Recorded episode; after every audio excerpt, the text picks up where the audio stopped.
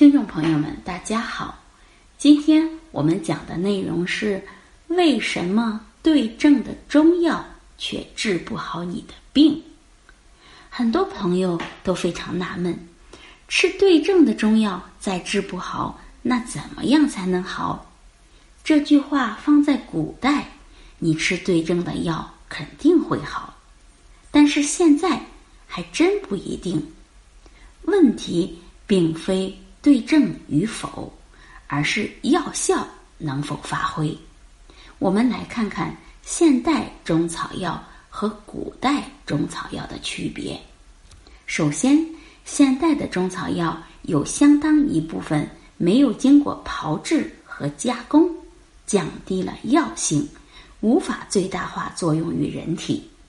举一个例子，淫羊藿，真正的淫羊藿。是生长于一年以上的老叶子，首先要把它的毛毛用刷子刷干净，然后晒干捆绑，最后立起来，待其彻底干燥。而现在都是大规模的采集，不论是老叶、新叶，毛也不去，晒干了一扎，最后出售，这样就没有经过炮制和加工，就降低了药性。第二点，现在的中草药都是大规模种植，农药、化肥、激素用的多。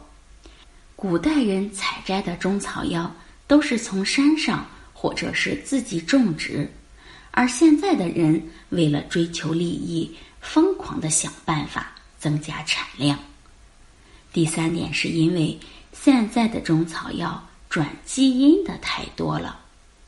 虽然转基因能够抵御很多害虫，增产增量，达到最大的效益，但是中草药需要一个缓慢的生长过程，拔苗助长，强迫它快速的增长是绝对不可取的。第四点，假药太多，现在的药贩子造假水平可谓是出神入化。就连稍有经验的中药师都无法分辨，比如茯苓用米粉加工切成片，哎呀，这样的例子真是太多了。如果大家在两性生理方面有什么问题，可以添加我们中医馆健康专家陈老师的微信号：二五二六五六三二五，免费咨询。第五点。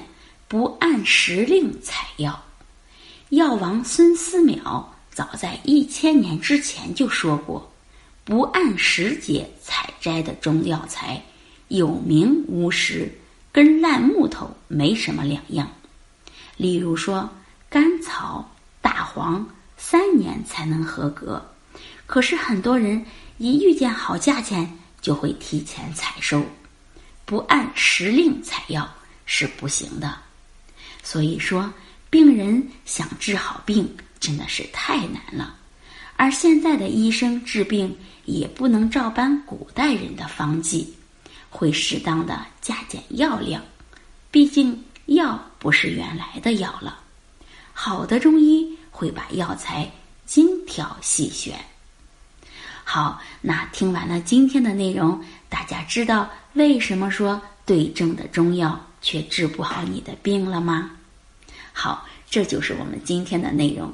欢迎大家关注、评论和点赞，谢谢大家。好了，我们这期的话题就讲到这儿了。如果你还有其他男性方面的问题，也可以在节目的下方留言给老师，或查看专辑简介联系老师。老师将以最专业的知识为你免费解答。